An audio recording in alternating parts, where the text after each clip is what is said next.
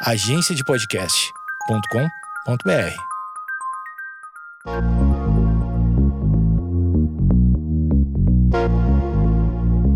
Você está ouvindo o Geekonomics Podcast, onde nossa racionalidade é questionada e a economia comportamental é explicada. Nossa verdadeira humanidade desvendada sem reservas e com a dose certa de ciência e reverência.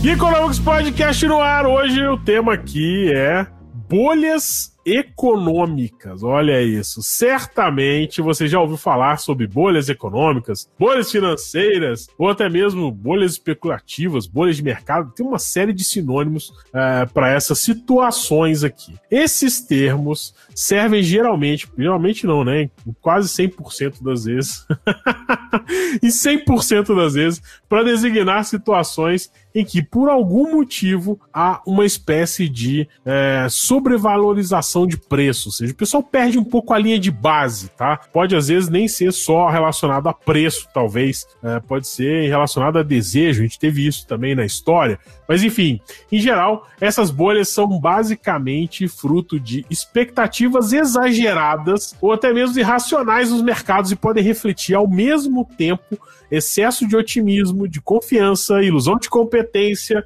e mais uma infinidade de comportamentos. Nesse Geekonomics Podcast, nós vamos relembrar algumas das principais bolhas econômicas que existiram e discutir como os comportamentos que levam a elas se repetem ao longo dos anos. É uma coisa meio cíclica, tá sempre voltando, sempre tem uma nova bolha, sempre tem uma nova uh, expectativa exagerada a respeito de um ativo, de um investimento, de uma ação, enfim. É, então, hoje aqui a ideia é a gente falar isso e falar dos resultados que é, é, essas decisões, esses comportamentos é, que é, alimentam as bolhas levam a resultados catastróficos semelhantes entre as bolhas que aconteceram ao longo da história e também é, às vezes que esses resultados acabam sendo muito piores do que a gente podia imaginar. Para essa conversa aqui sobre bolhas financeiras, comportamento, nós estamos aqui com o senhor Quintiliano. E aí, Quintiliano, como vai aí no SBT? Ó, eu sempre confundo você com o Silvio Santos, cara. Bom dia, boa tarde, boa noite. Mas oi, diretamente dos estúdios do SBT em São Paulo. Bo... Mas vamos ao que interessa. Essa parte do Silvio é mentira. Mas assim, é, pessoal, interessante, né?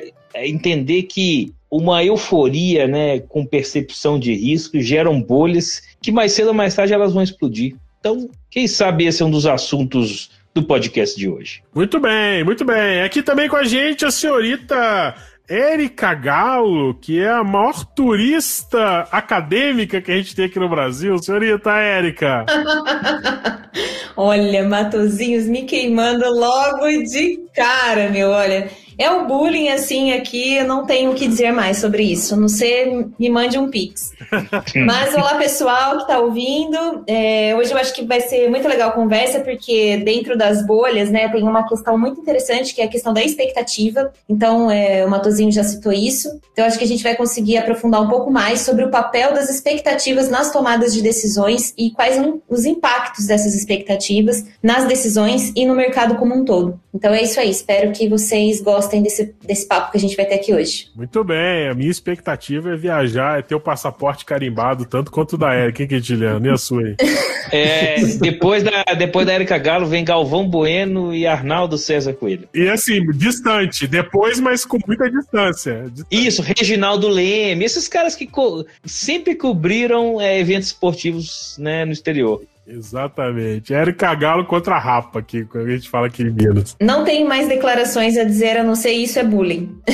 Ah, achei que ela ia fazer uma delação premiada aqui. Muito bem. Aqui também para essa gravação sobre bolhas e comportamentos, o senhor Antônio Matheus, que é o senhor neuro aqui desse podcast. Diga lá. Opa, e aí, gente? Sou eu aqui, o calor do Economics, né? E vamos falar aqui sobre bolhas econômicas, sendo que todo mundo, né, vive meio que numa bolha. É.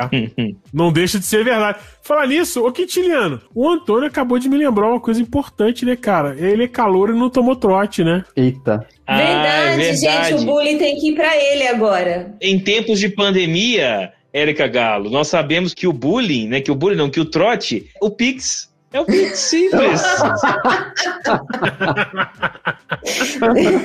Esse negócio de pagar, pagar trote, pular na piscina, se sujar todo. Não. É tipo Halloween aqui, é doce ou travessura, é pix ou travessura. Isso. Vai que acontece uma bolha, você ficar pagando muito isso, né? muito perigoso, inflação de preço, expectativas erradas. É, muito bem, muito bem. Editor, roda aí a nossa vinheta, a gente volta aqui com bolhas e comportamentos, expectativas no Economics Podcast depois dessa zoada que a gente deu nessa abertura hoje. Valeu. Geekonomics Podcast Ciências comportamentais aplicadas para usar.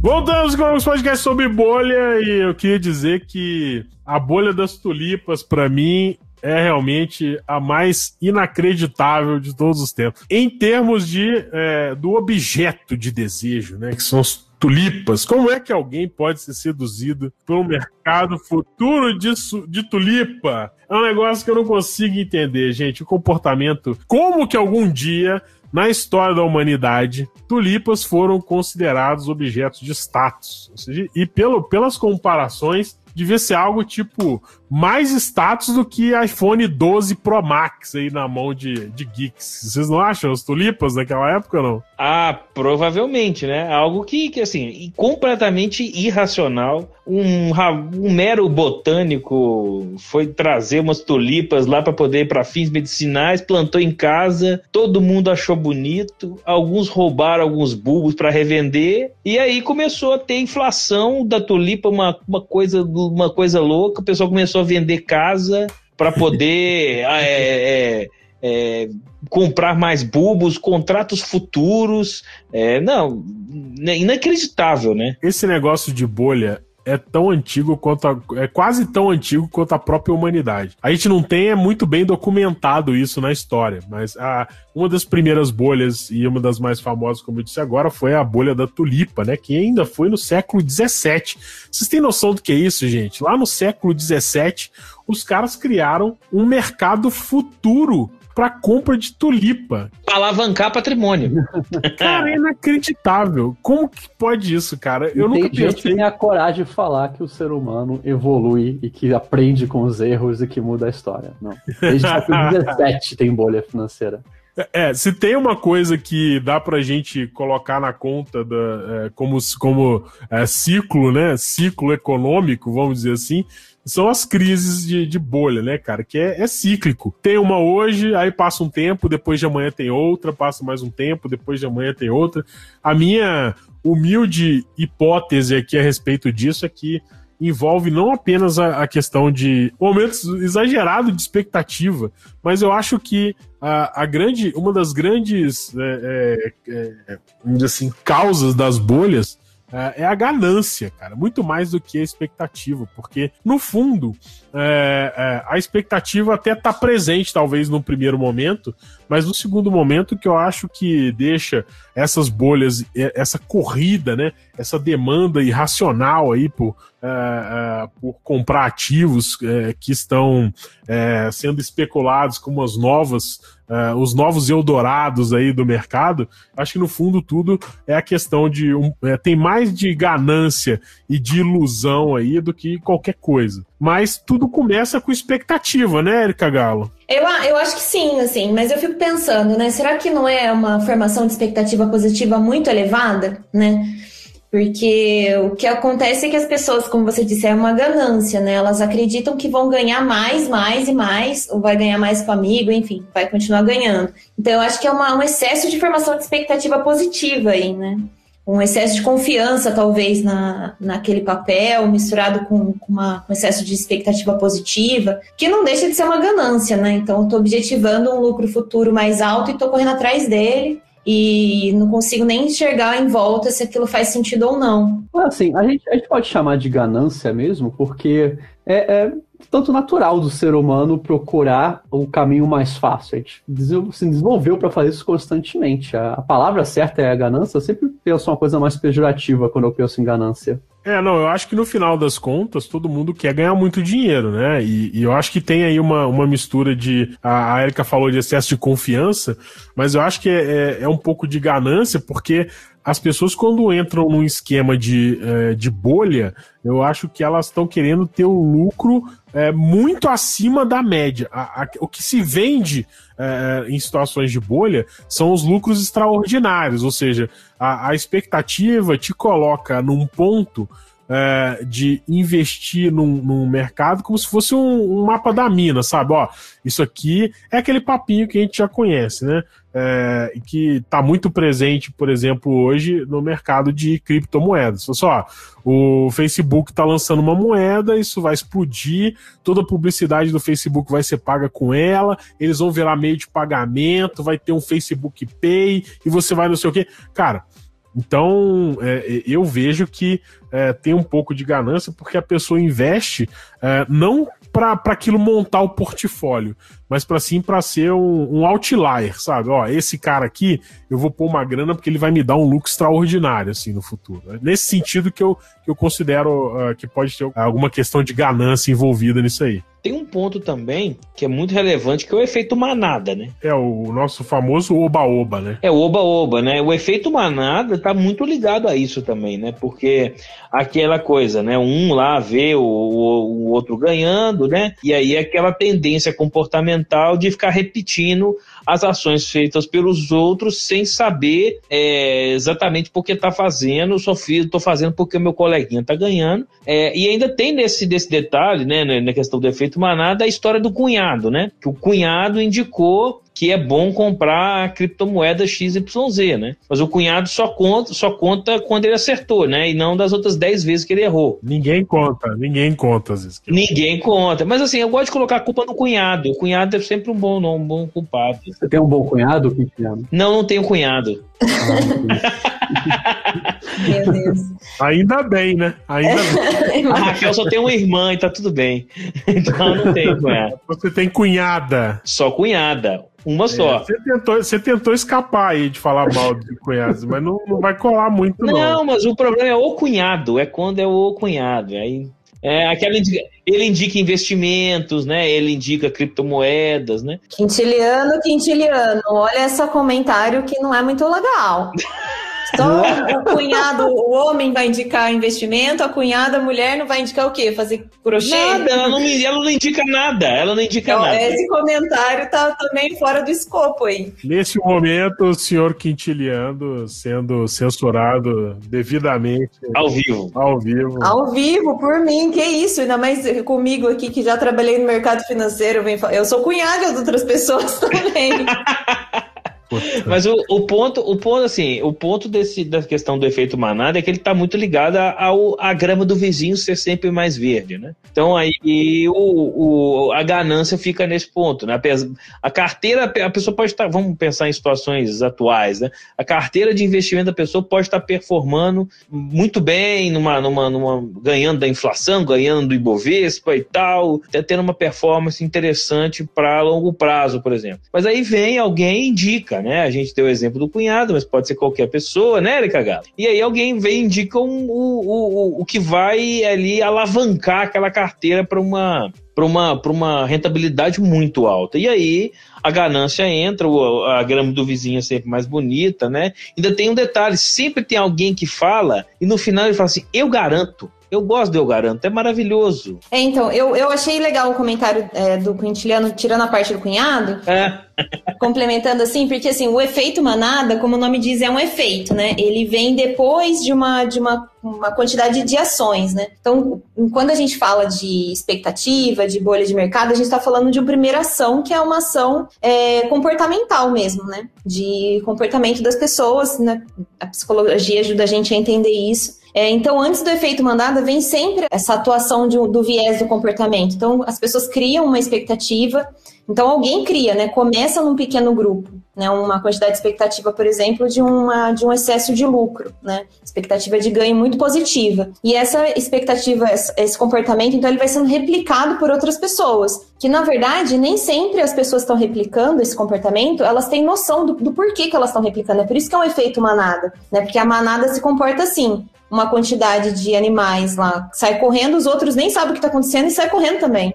Então, é, eu acho que é, essa é uma, uma, uma coisa interessante para a gente tentar entender por que, que acontecem as bolhas, né? Eu acho que tanto a, a, questão do comportamento inicial, ou seja, do viés de comportamento psicológico, que é a formação de expectativa, excesso de confiança, alguma coisa que entra ali, e a, e a desdobramento disso, que é um efeito, né? Que a gente pode ver o efeito manada, muita gente entrando e aquilo vai criando uma bolha, vai crescendo, crescendo, até que uma hora essas expectativas de um pequeno grupo, porque começa num pequeno grupo, não é concretizada, exatamente pelo fato de muita gente ter entrado, e aí isso explode. Né? É, e é interessante a gente ver que nem sempre esse comportamento de manada em relação a, a, a investimento pode ser algo ruim, porque muitas vezes, por exemplo, a bolha está tá situada em determinado mercado é, que talvez a pessoa não conheça. Então, quando ela olha para o mercado e vê que tem muita gente se posicionando em determinado ativo, é, talvez é, se comportar junto com a manada pode trazer algum benefício, pelo menos antes de que a bolha estoure, pelo menos, né? É, é se houver é, a devida, é, vamos dizer assim, com, com a devida vênia ou aspas é, do cara tá no time certo também, né? Porque o que acontece com a, com a bolha é que muitas vezes ela explode porque o comportamento primeiro não, não cessa e sempre tem, é tipo esquema de pirâmide, né? Sempre tem os trouxas que entraram por último e que vão se ferrar mais na história, né? Que chegaram atrasado porque tinham pouca informação, pegaram o bonde andando, entraram no pico, né? Ao invés de entrar na subida, entraram no teto e aí depois daquilo ali é só ladeira abaixo. Aconteceu comigo semelhante, mas sorte que é, é, o meu investimento é, na bolha é, era meio de é, experimentação mesmo, para é, quase uma questão científica aí, com o negócio do Bitcoin. Eu entrei numa posição que não era muito é, favorável, porque estava no hype mesmo, a, a turma, é, todo mundo falando muito naquilo, investindo muito, a gente vendo uma movimentação absurda, e eu coloquei um, um, um um pouco de dinheiro lá para entender como que as coisas estavam funcionando, ver se é, eu conseguiria sacar é, e a minha ideia era essa. Eu tinha, eu tinha um questionamento a respeito do Bitcoin, que é todo mundo assim: ah, porra, eu tô conseguindo mil por cento de rendimento. Eu falei, pô, beleza, mas o seu dinheiro tá onde? Tá no seu bolso ou tá na exchange lá, que não é nem corretora? Aí o cara, não, tá na exchange. Eu falei, é, tá no blockchain ou tá na, na, sua carteira blockchain ou tá na exchange? Tá na exchange. Eu falei, então se você, você consegue sacar esses mil por cento? Tipo assim, o cara consegue converter o Bitcoin em moeda, ou na, na pior das hipóteses, o cara consegue pegar o Bitcoin e transferir da posse da exchange para posse, é, para sua posse pessoal na sua carteira blockchain. Isso aí foi uma das coisas que eu testei, tá? Confesso que é, tomei um calor desgraçado é, primeiro para conseguir comprar, que é, eu entrei muito no, é, na ebulição do mercado de cripto, a, a exchange não estava dando conta de efetivar as ordens, várias ordens que eu tentei efetivar é, não foram efetivadas por falta de capacidade técnica da exchange. Então, eu passava a ordem num preço, ela não virava porque a exchange não conseguiu processar minha ordem, sabe? O preço estava lá.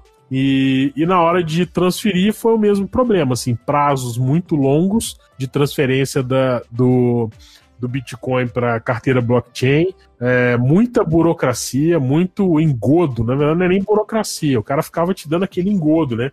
É, é, te enrolando é, para transferir. Hoje eu não sei como tá, eu fiz esse experimento, né, já foi antes da pandemia. Hoje eu não sei como tá, mas realmente é, tem muito dessa história de manada, mas nem sempre isso é ruim. é, é, pode ser que se a pessoa tiver o time, é, ela, ela pode se beneficiar com isso, né, Érica Galo? É, então, eu achei super interessante a sua experiência, assim, eu nunca comprei Bitcoin, porque eu sempre fiquei muito desconfiada, assim, então nunca entrei nesse mercado.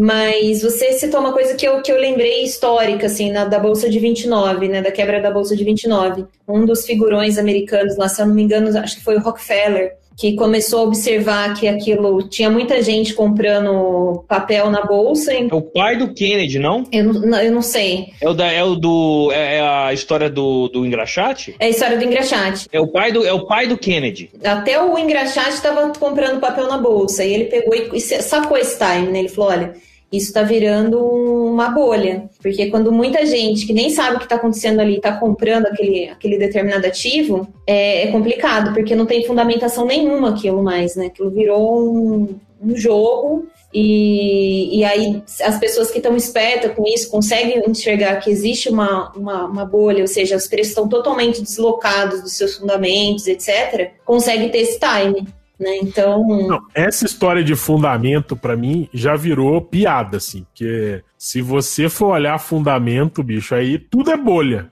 A gente pode inventar nesse podcast um, um antônimo para bolha. Alguém tem um antônimo para bolha? Um Antônio, Antônio, você tem um Antônio para bolha aí? Nossa, que piada horrível, né, gente? Foi, foi horrível. Foi horrível, mano. Eu fiquei preocupado até de alguém fazer quando ele falou antônimo. Não, não vai ninguém fazer isso, né? É, o botãozinho, você já foi melhor. Já, né? É, já. Entendi. Não, porque é o seguinte: tem bolha pra, pra que faz é, sobrevalorização de preço. Né? A gente estava falando de fundamento. Mas também tem o contrário, tem subvalorização de preço também. Tem, a, tem, a, muito, tem ativos que são subvalorizados que é meio que uma bolha, bolha elevada menos um, né? Então, é que na verdade uma bolha ela não é um único ativo, né? Então, quando acontece uma conjunção de vários ativos estarem sobrevalorizados. Então, assim, por exemplo, é uma única, um único ativo, uma única ação, por exemplo, está supervalorizada, isso não caracteriza como uma bolha, né? Porque a bolha ela tem um efeito que vai se expandir, vai se desdobrar em, em várias outras camadas. Um único ativo está sobrevalorizado, a gente já teve histórias assim. Eu estava na bolsa quando teve, por exemplo, a OGX né? Quem estava com, papel comprado realmente teve um efeito negativo para aquelas pessoas, mas não teve um desdobramento. Quem não estava não sentiu nada, né? Então, assim, não sentiu nada no seu próprio bolso. Você acha que não teve um desdobramento porque isso não, não refletiu em, em danos maiores no mercado como um todo, é isso? Quando é um ativo só, a extensão do, do do problema é limitado aquele um ativo? É limitado não só a um ativo, acho que aí também é, é ficar muito simplista, mas ele é, é, fica limitado ali naquele setor, né, naquele segmento que ele representa. Agora, uma bolha financeira, como a gente está falando aqui, é uma bolha financeira, ou seja, ela impacta vários segmentos da, do, do, sistema financeiro. Impacta nos bancos, impacta nos preços dos ativos e, e, desdobra até na economia que a gente chama de economia real, né? Então, é, eu acho que, que, que, é, que é, um, é uma, existe essa diferenciação aí. Por isso que é eu falei da questão do fundamento, né? Porque o fundamento, quando eu, quando eu falei de fundamento, não análise fundamentalista de uma empresa, que eu, eu talvez me expressei mal. O que eu estava querendo dizer é o fundamento econômico mesmo, né? Aquela economia, ela realmente está preparada para essa quantidade de dinheiro circulando, movimentando, com essa expectativa, né? Então, é, é, eu acho que é, que é isso que eu quis dizer, assim. Talvez eu me expressei bem. Não, nesse, nesse ponto, agora entendi o que você quis dizer, não, não só o fundamento financeiro, mas o fundamento de, entre aspas, amplitude disso.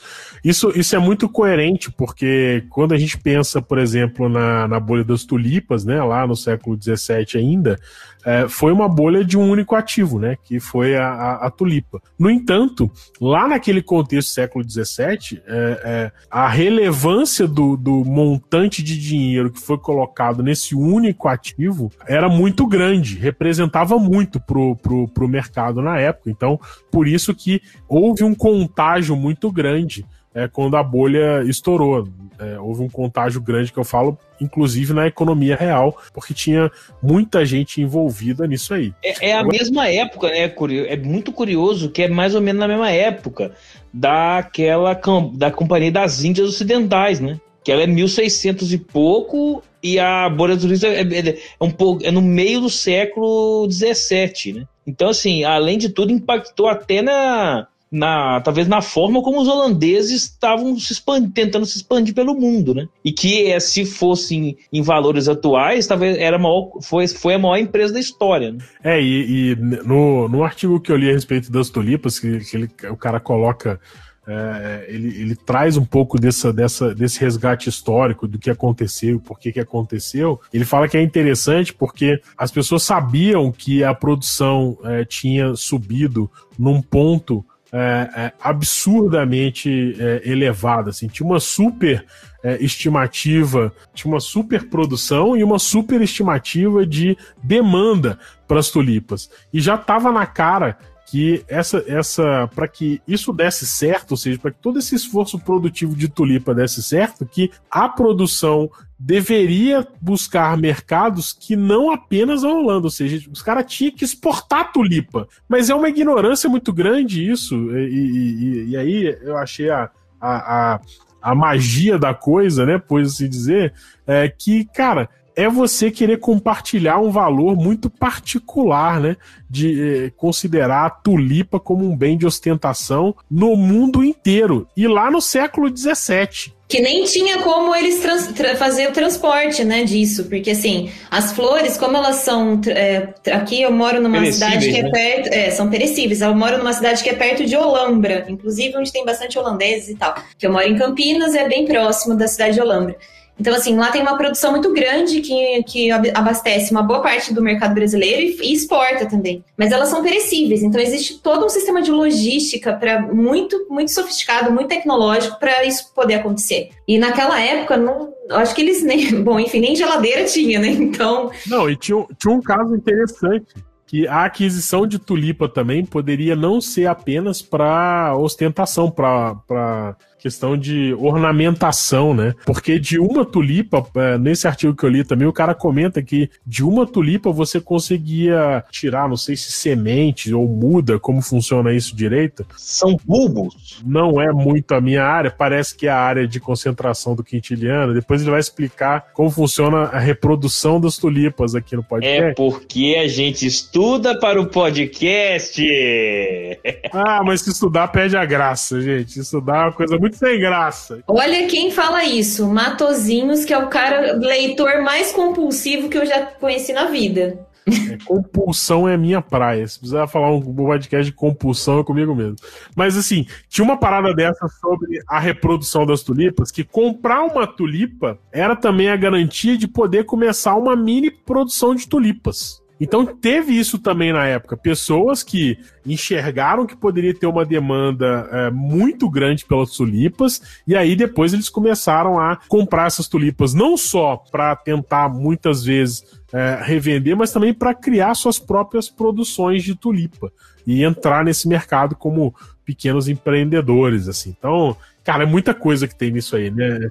É um paralelo quase com a mineração de Bitcoin que está acontecendo agora. Você tem um puta investimento para montar um computador que consegue dar conta e você começa a ter essa esperança de que vai conseguir entrar e ganhar lucro com isso. É, o Bitcoin para mim, cara, a criptomoeda para mim é um, é um, case porque é, eu acho que, é, sinceridade, é muita a pessoa tem que ser muito crédula para colocar uh, recurso, para investir dinheiro no Bitcoin, cara, porque é uma caixa preta danada esse troço, né?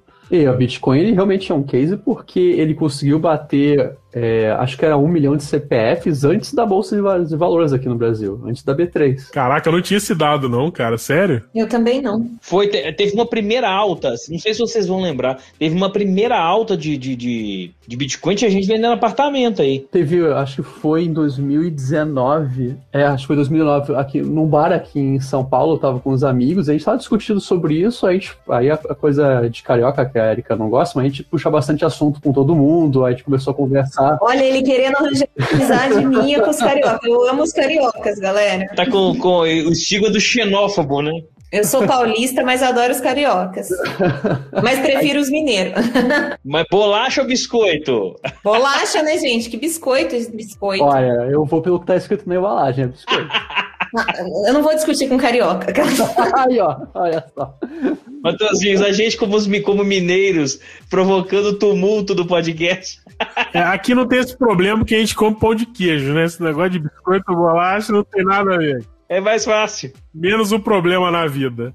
Aí a gente tava no bar, puxamos assunto com muita gente, incluindo alguns garçons, e a gente perguntou assim: ah, cara, se você, você investe seu dinheiro, você faz alguma coisa, o cara, ah, um pouquinho, sei lá o quê. Aí a gente perguntou o que, que você, onde você coloca? É poupança? Não, eu tenho um camarada meu que eu dou dinheiro para ele e ele bota nos Bitcoin. Então, era realmente, naquela época, não sei mais como está hoje, mas era o que estava com a, a, galera mesmo, estava com o povo, o Bitcoin, mais do que investimentos tradicionais. Porque era diferente, não era aquela coisa chata, aquela coisa que até que a população geral tem muita desconfiança que são instituições bancárias, financeiras, a galera acha que são pessoas de má índole, enquanto o Bitcoin era algo muito abstrato que estava todo mundo indo e com certeza gerou um efeito manada muito forte. E tem um quê de, de revolução também, de ir contra o sistema, né? O Bitcoin tem muito essa pegada, assim, de ah, o, o sistema financeiro, os bancos, é, o governo, ele só fica querendo é, te sugar grana, te cobrar imposto e te pagar juro. Bitcoin é um negócio independente, é feito por uma comunidade, as pessoas que possuem Bitcoin, tem, tem uma aura é do povo, meio, é do povo, meio, né? Do povo. É, é um negócio meio, meio esquisito, assim. Tem um, tem um argumento também meio que eu acho que é fantasioso, assim, e, e honestamente é, é uma narrativa muito boa, assim. Sempre que você vai conversar com alguém sobre Bitcoin, cara, a pessoa que tá, é, que tá nessa vibe sempre tem uma conversa muito. É, tem uma narrativa, um storytelling muito bem é, é, enquadradinho, sabe? Ah, mas ninguém sabe se vai oscilar. Ah, tudo oscila. Ah, mas o Bitcoin não tem essa história, ele não desvaloriza porque ele tem uma, uma quantidade limitada de Bitcoins que podem que, que foram criados, né? Então não tem, é, ele não vai desvalorizar muito porque não tem como você criar mais Bitcoin, né? É uma quantidade fixa. Aí você pega o, o, Elon Musk da vida que, que bota um tweet falando que vai vender Tesla com Bitcoin. Eu fico me perguntando, e aí é, óbvio, assim, eu considero que a criptomoeda é uma baita de uma bolha que já teve alguns pseudo-rompimentos aí ao longo da história, mas que eu acho que ainda, a gente ainda vai conviver com ela algum tempo e a tendência uh, é que ela exploda em algum momento. Mas eu faço uma ressalva porque uh, o dinheiro e a moeda, na verdade, é um sistema uh, praticamente de crença, né? Você acredita naquele valor que você é, consegue apurar pelo dinheiro e pelaquela unidade de conta, né? E eu, eu fico olhando pro Bitcoin, eu, assim, tem uma das coisas que a gente não pode negar, né? É, existe uma crença muito forte no Bitcoin. Existe uma, não só uma crença, mas uma preferência. Existe todo um, sei lá como é que eu vou descrever isso, mas. É, eu, eu dividiria que o dinheiro como a gente tem sem ser Bitcoin é, tem, tem crença envolvida, mas ele seria mais um combinado, porque há outros fatores além de crença. Enquanto o Bitcoin, de fato, tem, acho que a carga de crença é um pouco mais forte porque por mais que seja o, o, quanto que o dinheiro vale tem muito a ver com o circunstancial da crença da população, também há entidades que protegem essa crença. Então é mais um combinado. É, eu vou pela linha do, do Matheus, assim. Porque assim, é, primeiro que é moeda, né? A economista chata aqui falando agora, gente. Bitcoin realmente é uma moeda? Ela, ela, ela exerce as três funções da moeda? Ela é uma reserva de valor, meio de pagamento, reserva de valor e unidade de conta. Então, assim, a, o Bitcoin ele exerce essas três funções? Primeira pergunta. Não, ele não é um meio de pagamento. É, é exatamente nesse ponto que eu queria chegar. Porque eu não posso comprar qualquer coisa com Bitcoin. Né? Eu não posso pegar meu dinheirinho e ir lá e falar, ah, então vou comprar um computador novo com minhas Bitcoins, ou vou no mercado e vou comprar meu pão com Bitcoin.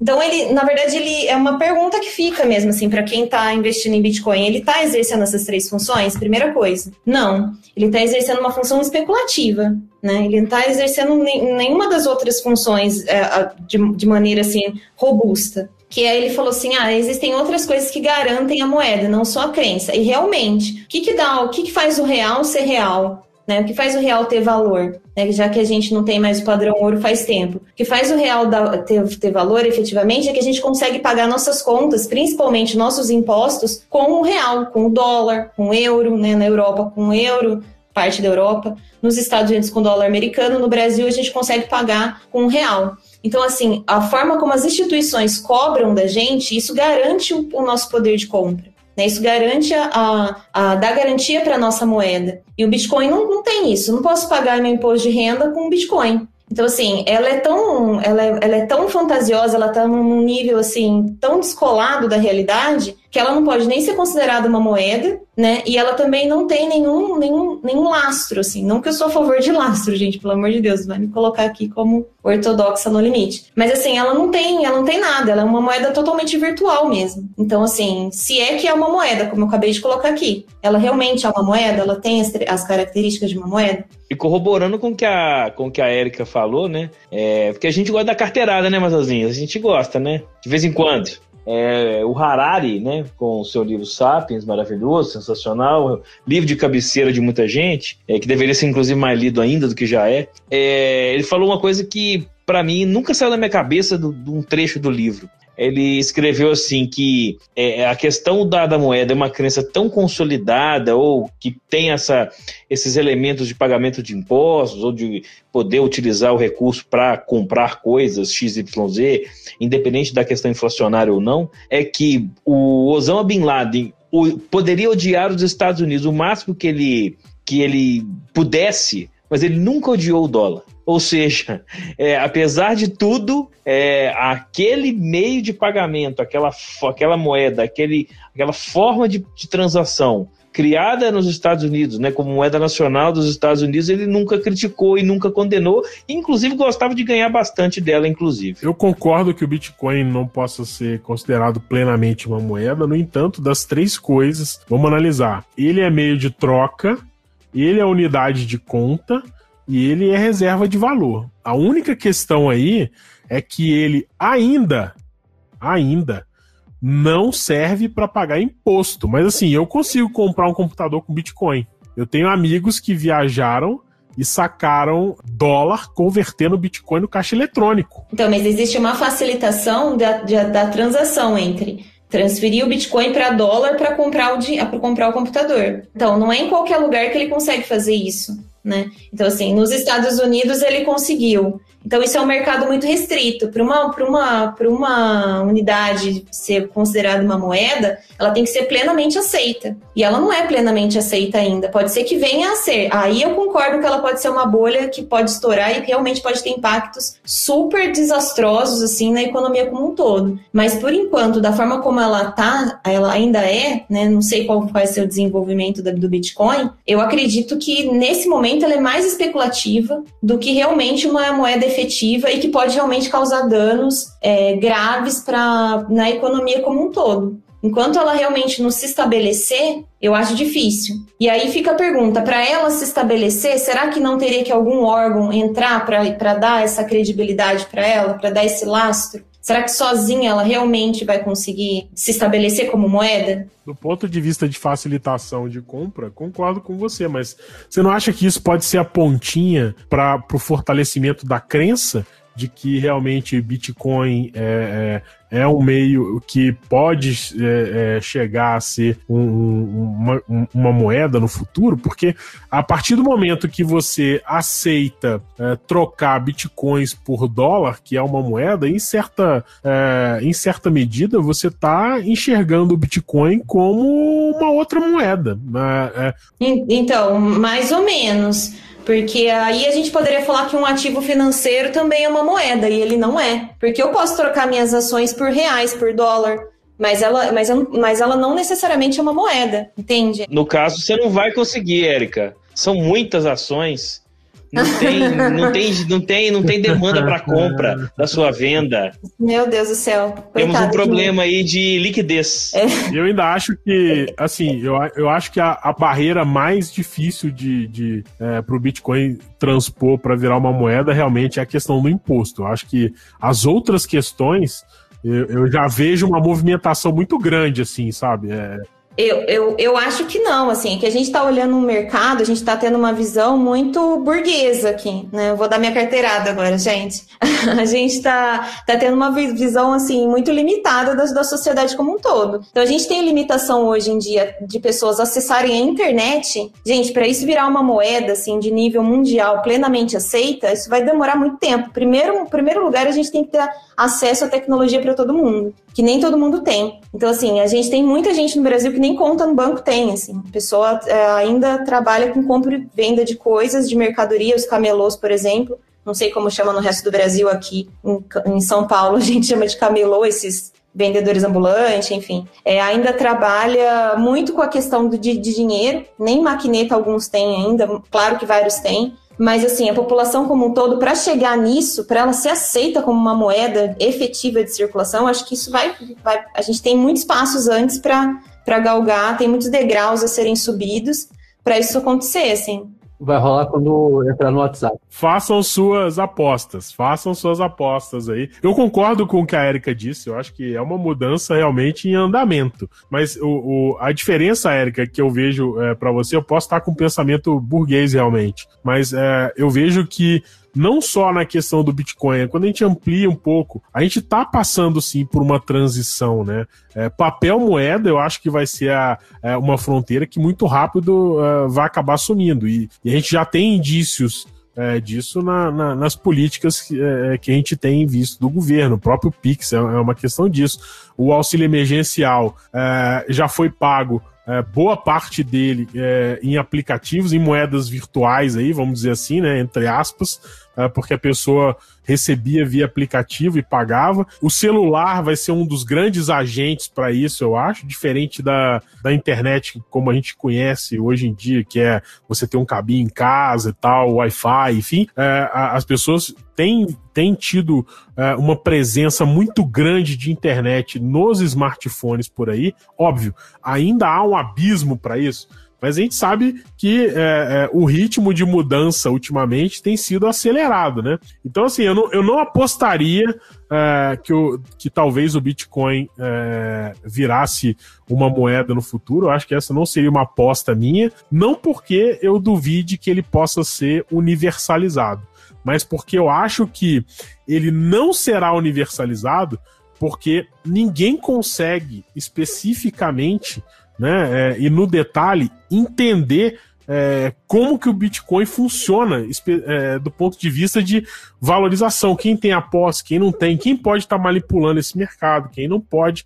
E mais ainda, outra barreira que eu acho que é intransponível ao Bitcoin é, se tornar uma moeda é porque eu acho que dificilmente algum governo constituído vai abrir mão da sua autonomia monetária. Acho que é quase impossível. Mas eu olho, eu olho com muita cautela uh, uh, o Bitcoin, porque eu percebo que, cara, eu não sei se você. Eu, eu não sei se eu, eu. Com certeza eu tô enviesado, mas no meu grupo de. É, de amigos, cara, esse é um assunto muito recorrente. Tem muita gente transacionando Bitcoin, tem muita gente minerando, como o Antônio falou, e eu acho que essa é uma bolha que, que é, a nossa geração, Érica Galo, Quintiliano e Antônio, é, vai ter é, condições de analisar como experimento natural, porque é, é, uma hora isso aí, é, eu, eu penso assim, eu penso que o Bitcoin uma hora vai estourar, mas vai estourar com pressão.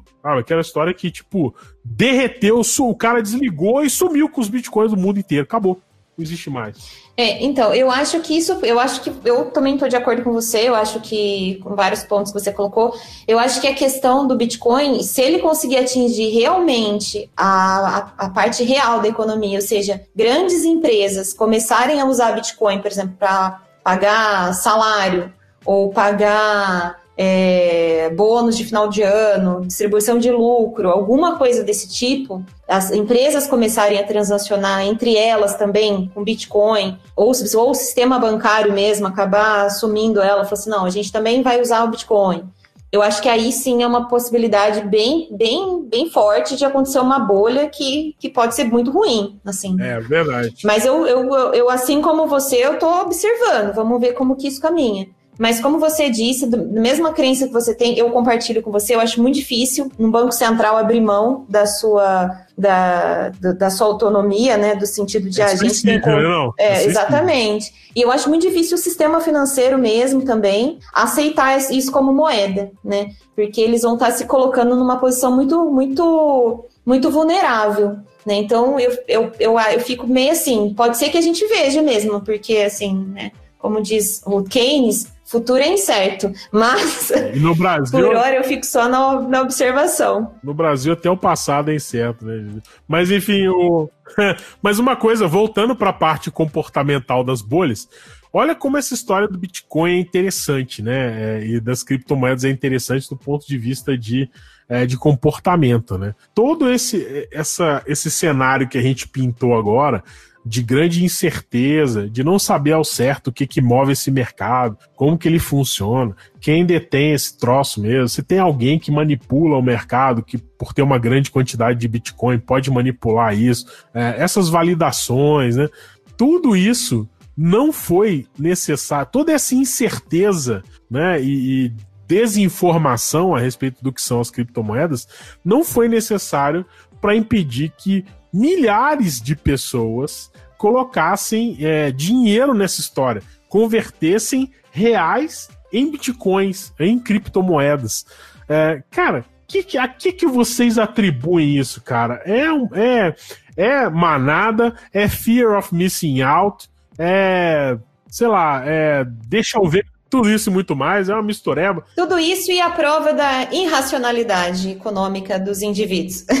É, Tem o que eu acho interessante mencionar, trazendo um valor mais fisiológico do, do nosso corpo. Tem um artigo bem legal de 2018 que fizeram com traders para testar a, o impacto de altos níveis de testosterona enquanto eles tradavam é, em jogos é, simulados, não era de verdade. E aí viram que eles pegavam a pessoa no dia anterior de quando rolaria o, o- o- a simulação, dava um gel para ela passar no braço dela, é um gel absor- que absorvia o hormônio da testosterona. Ai, que, que alívio esse no braço, que alívio esse ano. Gente, hoje vocês estão assim. Nossa! Eu vou ter que puxar a orelha de vocês, gente. Sério. Esse daqui tá um papo masculino de botequim. Nossa! Vocês vão afastar, vocês vão afastar nossas, nossas ouvintes mulheres desse jeito. Ouvintes mulheres, eu sou inocente. Quem tá fazendo aí é o Matosinho. Foi um medo legítimo. Eu, eu não fiz nada agora. Agora. tá. Agora eu não fiz nada. Des- des- Desculpa, cunhada. Não, vocês estão parecendo meus colegas da mesa de operação, gente. Já saí do mercado faz tempo, hein? Desculpe por isso, Érica. Foi inevitável a piada. Passou o gel lá no braço do cara um dia antes. Isso, aí tinha um grupo controle que tinha um gel da mesma aparência, mas não tinha nada. E eles viram que a, é, a inflação de preços dos ativos era muito superior quando no grupo em que tinha testosterona mais. Isso daí é, é, como a gente já falou desde o início, essa inflação, essa facilidade de você dar altos preços para um ativo e contribui muito para as bolhas. Então isso ainda é mais na parte de falta de aversão a risco. Então isso é mais um contribuinte aí das bolhas que aconteceram. Provavelmente muitos homens tiveram contribuição a mais. A percepção de risco também é um dos pontos que é muito distorcido quando a gente está falando de bolha, né? Exatamente. Acaba que as pessoas é, é, entram. Isso também é aquela história: a pessoa entra no loop ali da informação e do, do que está chegando, passa ou a não criticar muito a, a informação que está chegando e seguir com a manada, ou então passa a é, consumir informação que confirma o ponto de vista do que está acontecendo no mercado. A gente sabe que isso acontece muito. A gente chama, acaba chamando isso na, na economia comportamental de é, viés da confirmação, onde a pessoa só procura informações que já confirma pontos de vista pré-estabelecidos, né? Então, quando ele vê que o negócio está subindo, ele começa a perceber que tem um hype no mercado, ele começa a consumir notícias que confirmam que aquele realmente é um hype e ele vai, ele vai atrás daquele hype porque é como se ele tivesse um incentivo a mais, né? É, além dele já estar tá impressionado com o movimento, ele, ele tem uma tendência muito grande a quando procurar informações é, sobre o assunto, sobre esse ativo que está sobrevalorizado ou que está sendo muito comentado é, como um, bom investimento ou como uma oportunidade de ganhos é, acima da média. Quando ele vai procurar por isso, ele acaba encontrando mais informação que confirma essa hipótese do que informações contrárias, né? E também tem aquela história, né? Antônio e Érica e Quintiliano a gente também, quando escuta posição contrária, a gente fica meio desconfortável, né? É. A gente não procura isso, né? O, o determinante acaba sendo uh, o início do seu contato com aquela com aquele ativo, com aquela história, com aquilo, a questão que a gente está falando, é, no momento que as pessoas que você mais respeita falam sobre aquilo. Aí isso tende a criar o seu padrão de pensamento sobre aquilo e depois fica muito difícil você voltar atrás e mudar. E esse é o viés da confirmação. Então isso acontece muito. Se a pessoa é, escuta do cunhado dela, que é a pessoa que é alguém que ela respeita muito, fala que Bitcoin é o melhor investimento que ela pode fazer, isso depois é muito difícil de ser mudado, né? É, vai muito da. É, quando a gente está estudando provas sociais, a gente vê muito essa questão que, que fala da rede de referência, né? Uhum. O quão importante para o nosso comportamento é a, re, a nossa rede de referência, ou seja, as pessoas que para determinado assunto a gente considera é, como importantes, como o Antônio comentou, para a formação da, da, do nosso entendimento, né? Então, às vezes a pessoa também tá numa. É, tem uma rede de referência, ou seja, um grupo de de pessoas a qual ela pertence, que acaba ampliando esses efeitos aí, né? É, deixando mais saliente coisas que, em geral, é, não estariam tão salientes se essa pessoa pertencesse a outro grupo de referência. Dando como exemplo a gente, que é, aqui no Geek somos extremamente céticos em relação às criptomoedas, mas se a gente pegar o, um podcast que fala de criptomoedas, o papo vai ser completamente diferente. O tende Criptocast? Ser... O Criptocast? Tem esse Criptocast? Ah, se não tem, vai abrir amanhã, né? Eu acho que a gente podia convidar o CryptoCast para fazer um crossover aqui. Eu tô dentro. Hein? Pra jogar no ventilador, né? Jogar... Existe, existe. Existe CryptoCast? Vamos convidá-los, vamos convidá-los. Vamos convidar o CryptoGame a fazer. Cara, vai ser a batalha do século isso aqui. Olha, o episódio um deles, o título é Espíritos de Religião. O, o, exército tem que aumentar, viu? Meu amigo. Eu acho que não é de criptomoeda, não, que o episódio 1, é, o título é Espíritos de Religião. vai ser assim um podcast sensacional. Convida. Eu acho convida. que é de criptomoeda, sim. Pode chamar. Será que não é de cripto de cripto? cripta. Espíritos e religião tem muito mais a ver com moeda, com criptomoeda do que qualquer outra coisa. É um podcast sobre lendas e é, assombrações sobrenatural. Puta, deve ter alguma coisa assim. Você que tá escutando a gente, você que tá escutando esse podcast, chegou até aqui. Manda pra gente um comentário se você conhece algum podcast que fala de criptomoeda, que nós vamos convidá-los para um crossover aqui no Geekonomics Podcast. Tem que ser é, é, a distância, porque se for presencial, acho que a gente não sai vivo dessa história, não, né? Vai ter uma, vai ter um embate físico aí, eu acho. Vai ser inevitável. Eu tô fora, então, eu tô fora. Não, Érica. Que isso, Érica? Você tem que participar. Embate físico, vou perder. Você não vai conseguir estar fora, você vai ter uma pressão social muito grande a participar, mesmo com riscos físicos. é, não, meu Deus, tenho medo, hashtag tenho medo. Então, se você está escutando a gente aqui até agora, você coloca aí no comentário, comenta, manda seu e-mail pra gente, entra no site, comenta na rede social, no post do podcast. Assim, eu conheço um podcast sobre criptomoeda, então recomenda pra gente que a gente vai convidar eles para fazer um crossover entre os, os crédulos e os céticos. Eu, eu achei um aqui que o nome é maravilhoso. o Antônio já tá. O Antônio já tá pesquisando. Assim. Nossa, é, é Bitcoinheiros. Nossa, nossa. Bitcoin sem frescura. Meu amigo. Esse aí não dá pra gente chamar, não, porque a piada já tá pronta, né? Não tem jeito, né? Não, Bitcoinheiros é um negócio difícil de deixar passar. Hein? Vamos convidar. Convida aí. Então, ó, você que tá escutando, lembre-se, recomende pra gente podcasts sobre criptomoedas que a gente vai convidar a turma para fazer um crossover aqui. Obviamente que vai ser um crossover maduro, né, gente? Respeitoso, respeitoso. Respeitoso, tá? Eu acho que é interessante, interessante. Mas eu posso fazer só um apontamento do que você falou, na, antes, tá, do que você estava falando antes, que eu achei muito interessante, Matozinhos que você falou sobre a questão do risco, né? É, eu acho que, assim, no mercado, isso é mais um indicativo, assim, eu tenho uma, tenho para mim, não é provado isso, tá, gente? Não é também minha tese de doutorado, mas é, da, de todo o tempo que eu observo o mercado, eu tenho a impressão que essa, é, não existe aversão ao risco. Caraca! É, eu acho que as pessoas não, não, são, não são avessas ao risco. Assim. Era a minha proposta de tese de doutorado, mas ela é muito assim, muito à frente do meu tempo, ninguém quis me orientar. Mas na minha, na minha, a minha percepção é que não existe aversão ao risco. Quando a gente fala, ah, fulano tem aversão ao risco, fulano é moderado, conservador, arrojado. Eu acho que isso, tá, isso, isso não existe. Porque quando a gente observa esses movimentos, por exemplo, do Bitcoin, onde um monte de gente entra porque o cunhado, a cunhado, o amigo, a amiga, não sei quem falou e o cara entrou, ele viu muito na internet, ou mesmo ativo financeiro, enfim, a entrada de um monte de gente na bolsa. Essas pessoas não fizeram cálculo de risco.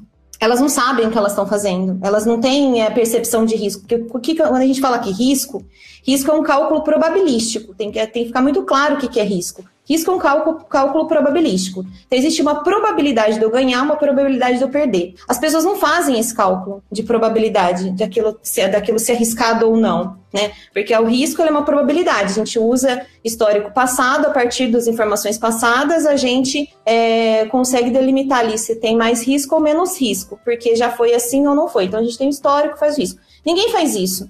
Eu acho que as pessoas, elas, quando elas, elas, elas entram, elas, ela, o que elas têm é a aversão à perda. Vou bater na aversão à perda aqui mais uma vez.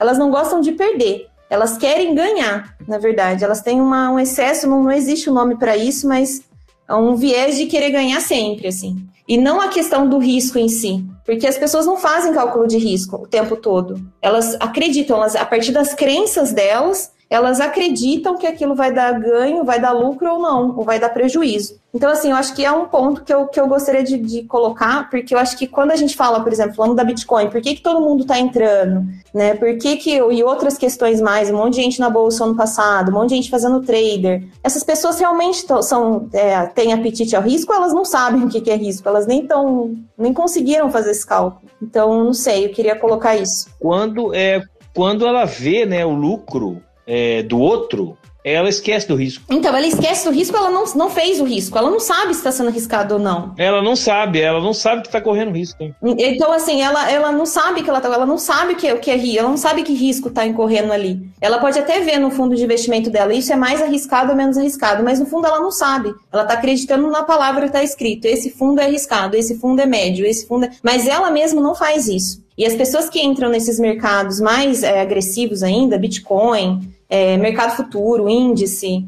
que está muito em alta agora também, mercado de ações, opções, elas não estão fazendo cálculo de risco ali. Elas estão só em busca de ganhar dinheiro. Então elas têm, ela tem, elas têm sim uma aversão a perder. Se elas começam a perder alguma coisa, elas vão falar: opa, isso não está legal. Mas risco mesmo, na palavra, no conceito como ele é, que é o cálculo probabilístico, as pessoas não fazem isso. Então, assim, eu acho que isso é mais uma demonstração, assim, dessa história do Matozinhos colocar a questão da Bitcoin, das pessoas entrarem em manada, porque o cunhado falou, a cunhada, o amigo, a amiga, o vizinho, enfim. É, eu já vi esse mesmo raciocínio naquelas operações binárias. A pessoa vai e tal, ah, eu fiz um saque, é, o, o meu, não, tem um, como é é que eles falam? O meu mentor. O meu mentor fez um saque de um milhão de dólares lá da, da corretora da, da, da de operações binárias que fica no Chipre, é, não sei lá. E aí não sabe a menor ideia do que risco está correndo e, e aí quer depois tentar re, é, regulamentar o negócio do Brasil pagando imposto para resolver. Cara, muito, muito confuso esse negócio. É, é, não saber o risco de onde você está entrando é perigoso demais. Cara, eu vou te falar que eu não tenho mais condições de, de continuar com esse podcast. A Érica bugou a minha mente. A fala da Érica foi perfeita. Não existe aversão ao risco. Eu tô bolado. Inclusive, dona Érica, você acaba de ser intimada a pautar um podcast sobre esse tema. Meu Deus. Não existe aversão a risco. Cara, tô muito inclinado a concordar com você. É, realmente, a, a, gente estuda é, é, sistema 1, sistema 2, a gente sabe que o ser humano não faz cálculo o tempo inteiro, né? E cálculo de risco pode ser considerado como um cálculo bem sofisticado, porque envolve probabilidade, que infelizmente não é um conceito muito intuitivo para a grande maioria das pessoas principalmente no, no Brasil. Né? Vou convidá-lo aqui, você, Quintiliano e Antônio, a fazerem um paper comigo a gente pode fazer um experimento, porque essa parte teórica eu já tenho escrita. Vamos bolar esse experimento e vamos rodar aí, vamos ver. A gente convida os, inclusive, as pessoas que estão escutando o Geek a participar desse experimento, para a gente ver se essa hipótese é verdadeiro ou não. Já que eu não posso fazer doutorado nisso, vamos fazer então. vamos fazer um trabalho aqui entre nós. Como Aí, é bom ter amigo inteligente, gente. É muito bom ter amigo inteligente. Ma- Ô, Matosinhos, é o que a gente diz. Quando a gente traz gente inteligente pro podcast, a gente fica menos burro. A nossa orelha diminui. É porque é, é o efeito da média, né? Exato, é, isso quando aí. fica a gente- sobe a nossa média, né, Quintiliano? Sobe bem a nossa média. É, exatamente. Inclusive, por exemplo, na média, na média, nossos quatro passaportes são mais carimbados que o Brasil todo, assim, na média. É, obrigado, Erika Galo, hashtag. É, não, mas eu já aceitei fazer o paper. Cara, essa ideia vai acabar com a minha noite. Eu não vou conseguir dormir. Ninguém quis aceitar fazer esse experimento comigo, porque a minha proposta era fazer um experimento para comprovar isso. Aí os professores acharam que estava muito arrojado demais para me aceitar, né? Tive que mudar minha hipótese. Eles tiveram aversão ao risco? Aí, Eles, ó. não, não- é, eles, eles tiveram aversão ao artigo não, não ser publicado em lugar nenhum, mas enfim. Erika Galo foi exatamente isso que o Kahneman e o Tversky escutaram quando começaram a pesquisar. Olha só. Então, presta atenção, hein, porque isso pode lhe render um Nobel. Nossa senhora!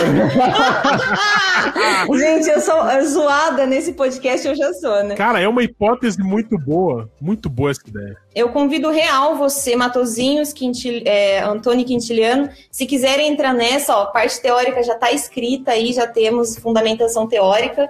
O que vale, o que tá faltando aí é rodar um experimento aí. Quem tiver coragem de rodar comigo, bora. Já aceitei. É só você. Eu já vou aceitar também e quero ainda me, me vender porque eu quero causar agora e deixar a, a Erika bolada. Porque no meu TCC de graduação, o meu tema foi a versão a risco e a versão a perda. E a parte que a Erika vai ficar bolada é que eu captei também o signo das pessoas, que eu queria ver se tinha alguma correlação estatística entre o signo da pessoa e o nível de aversão a risco e perda dela. Já bota no nosso também, porque eu adoro o signo, eu sou a louca do signo. Vamos ver aí quem tem, qual signo tem mais aversão à, à, à perda. Mas o meu objetivo era desprovar que tinha alguma coisa, só pra deixar claro. É, a conversa de signo, não vou te mentir, não. Me, me... me, me preocupou, me causou algum desconforto. Eu tenho a versão a signo, a versão a signo. Ô, ô, ô Antônio, a primeira pergunta que a Erika vai fazer, antes para selecionar as pessoas que vão participar do paper com ela, qual o seu signo? O Matheus tá sabendo mais, hein, das coisas. A hora e o dia do nascimento e o local. E o local, é. Eu vou falar igual o contador do Lehman Brothers. Eu vou falar assim: quanto você quer que dê no final, assim? Qual, signo? Qual signo você quer que eu tenha para participar do paper? Mas, Erika, você acha que não tem aversão a risco mesmo? Ou você não o considera como um viés, uma heurística, o- algo que é presente em todos? As pessoas. Que eu sempre considerei assim, que as pessoas têm momentos em que elas estão sendo aversas a risco. Mas isso não é um viés, não, não é uma heurística que nem a aversão a perdas, que é presente em todo ser humano, claro que em diferentes graus. Não, então, eu não acho que a aversão ao risco é um viés de comportamento, assim. Igual a aversão à perda é um viés, né? Porque é um, é o- a aversão à perda é algo é, intrínseco ao ser humano, assim, o Kahneman e o Tversky já provaram isso, é super legal, a tese deles eu concordo. O que eu acho é que a, a gente, na verdade, é, classifica, classifica risco, assim, no mercado de forma equivocada, porque a gente, a gente classifica as pessoas como avessa ao risco ou não avessa ao risco, e isso não é verdade, entende? Eu acho que, que, que as pessoas, elas não sabem o quão avessas elas são e o que é risco no, no,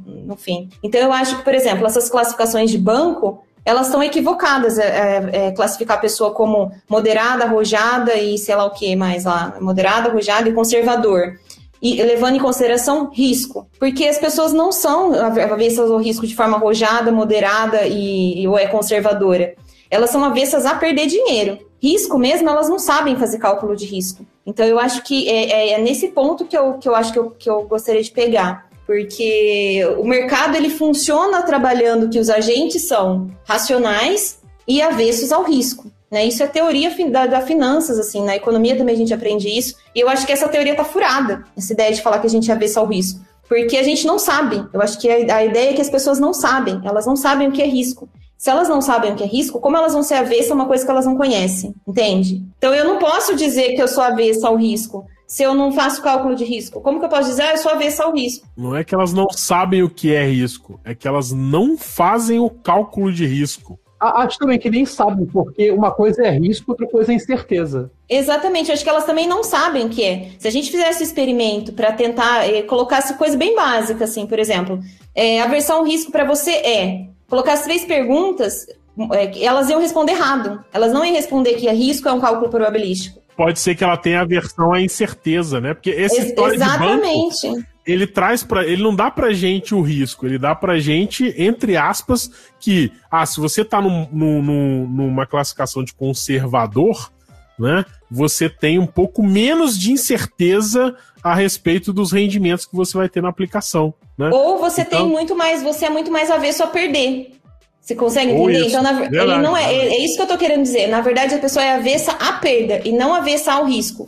Então, ele é conservador, não é porque ele, ele é avesso ao risco, porque ele faz um cálculo probabilístico, ele fala, ah, tem probabilidade de perder muito mais nesse, nesse fundo de investimento. Não é isso que ele faz, ele não quer perder. Quando ele entra no investimento, ele não está buscando ser avesso ao risco, ele está buscando ter o mínimo de perda possível, mitigar suas perdas. Então, ele não é avesso ao risco, ele é, ave, ele é avesso à perda. Então, eu acho que é essa que é, que é a questão que eu, que, eu, que eu gostaria de debater no doutorado, entendeu? Tô bolado agora, enfim. Vamos pedir a nossa vinheta pra gente voltar com as considerações finais antes que meu cérebro derreta aqui, depois dessa excelente exposição da Erika Gal, que acabei, inclusive, tô pegando meus livros de finanças aqui e preparando uma fogueira. Porque depois dessa, não existe aversão a risco. Cara, eu tô realmente muito bolado com isso. Roda aí pouco a vinheta, senhor editor, enquanto a gente volta para as considerações finais. Geekonomics Podcast Ciências comportamentais para o seu dia a dia. Voltamos, esse é o Podcast sobre bolhas e é, talvez uma revolução nas teorias financeiras, hein? Quem sabe? Senhorita Erika Galo, como você foi responsável por causar insônia, não só em mim, tenho certeza que também em todo mundo que está escutando esse podcast em casa, você começa com as considerações finais sobre as bolhas. Bom, minhas considerações finais sobre bolhas, é, eu acho que é, é, um assunto super interessante, eu acho que a gente tem sempre que, que observar de várias, várias formas, vários ângulos. Como a gente debateu aqui, é, quando a gente fala de bolha financeira, a gente fala de algo que, que tem impacto, assim, é, como numa, na sociedade como um todo, tem, ou seja, tem uma amplitude de impacto. Então, eu acho que é interessante a gente começar a observar é, de uma forma mais, mais própria, né, e mais instigada a observar o que realmente está acontecendo no mercado, principalmente no assunto que a gente bateu muito aqui, que, é a, que são as criptomoedas, para tentar entender se isso realmente é um, é um movimento orgânico ou se isso é um movimento é, de bolha, por exemplo, que está acontecendo. Ou seja, existe muita expectativa em cima de algum determinado ativo ou em algum determinado papel e se essas expectativas realmente podem ser concretizadas ou não, ou se aquilo é mais uma euforia de mercado que vai gerar futuramente uma bolha financeira. É isso, pessoal. Obrigada pela participação. Maravilha. Isso aí, essa foi Érica Galo. Senhor Antônio, diga lá suas considerações finais. Eu tenho duas considerações finais. Uma é que em vários momentos do podcast eu fiquei lembrando daquela cena do Procurando Nemo, que tem um peixinho lá que fica bolhas, bolhas, bolhas, bolhas. bolhas. Muito bom. E a segunda consideração é que a ah, gente que está escutando aí, vamos tentar não, não cair em bolha, né? Acho que é o principal aprendizado de hoje. É, no início da conversa, muitos momentos eu consegui imaginar um paralelo com os estudos que eu faço sobre fraude financeira, quando o pessoal estava conversando da forma que a pessoa acaba vendendo o ativo para um outro. Até, até o Matheus mencionou pirâmide financeira. Então, a recomendação é sempre tentar, quando você vai botar o seu dinheiro em algum lugar, seja querendo fazer Bitcoin, querendo fazer algum tipo de uh, outro lucro mercado financeiro, é, pensa nas instituições que está investindo, se elas são instituições de confiança sua, para você ter menos aversão à incerteza.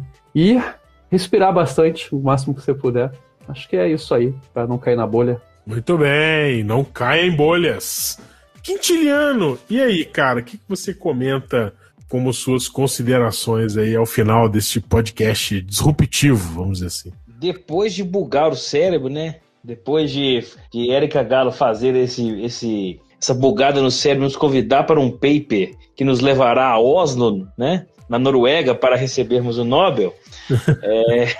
Gente, ele não cansa de me, ele não cansa de me zoar, assim. Quintiliano, ele tem que mandar muito pix para mim, gente. Eu sério. tô te elogiando, a tese é sensacional, olha isso. Gente, essa não é minha tese de doutorado, tá, gente? É uma, ela foi recusada pelos professores. O que é uma pena, inclusive. É, é, é, temos, temos aqui ressalvas interessantes contra esses professores. Mas, assim, é, é esse papo todo a gente percebe, né, não, não só na economia, mas também em outros, outras áreas da vida, né, que os comportamentos é, se repetem mais do que a gente imagina, né? Uma lição importante que, que a gente tem que entender de como esses fatos aconteceram e tentar aprender para não repetir, o que eu acho um pouco difícil, afinal de contas, né? Como, como o, o, o Antônio falou, é, é, muitas das vezes quando a gente percebe essas repetições, né?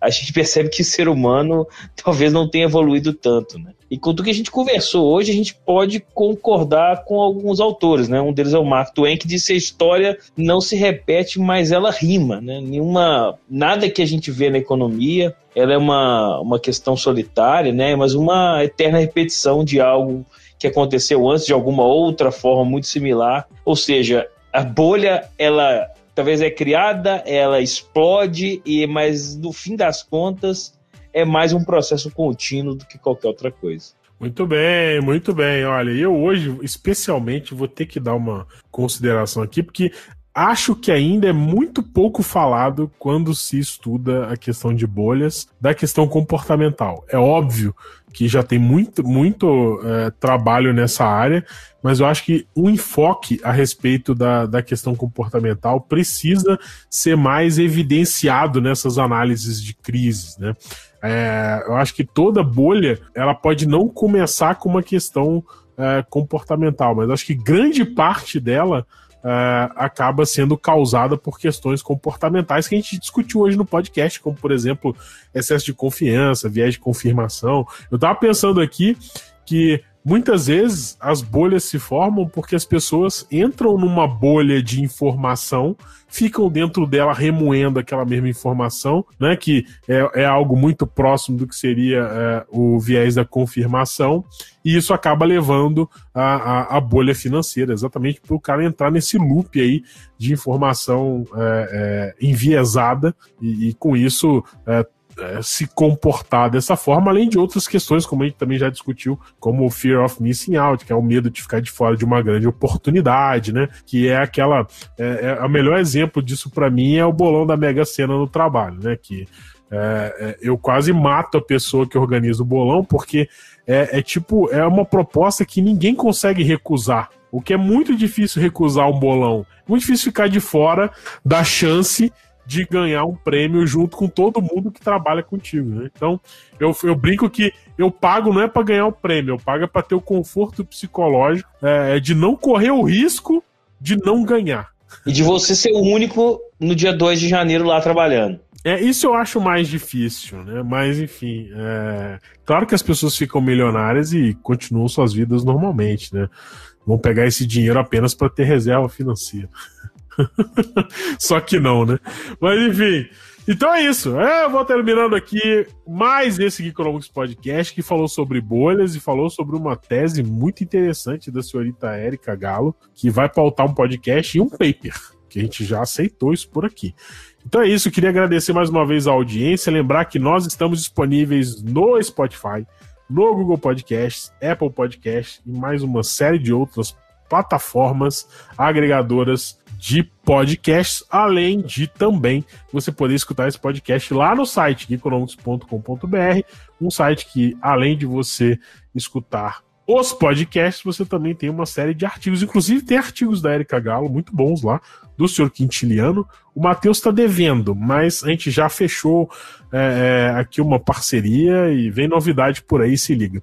É, então você também consegue lá, além de escutar o podcast, também consegue ler uma série de artigos sobre economia comportamental. Então é isso, gente. Mais uma vez, obrigado pela audiência. Lembrando que se você tem a sugestão de algum podcast de criptomoedas, comenta aqui pra gente, porque vamos tentar marcar um crossover aqui dos céticos quanto os crédulos. né? Vamos ver se a gente sai alguma coisa dessa história. Com certeza a gente vai aprender muito sobre o mercado de cripto e espero que eles consigam entender um pouco dessa nossa posição também, um pouco arredia a respeito uh, desse mercado muito novo que a gente tem visto por aí. É isso, eu vou ficando por aqui. Um abraço para todo mundo e tchau. Este Geekonomics Podcast terminou, mas em breve lançaremos outro. Enquanto isso, você pode nos seguir em nossas redes sociais. Lá tem mais conteúdo esperando por você.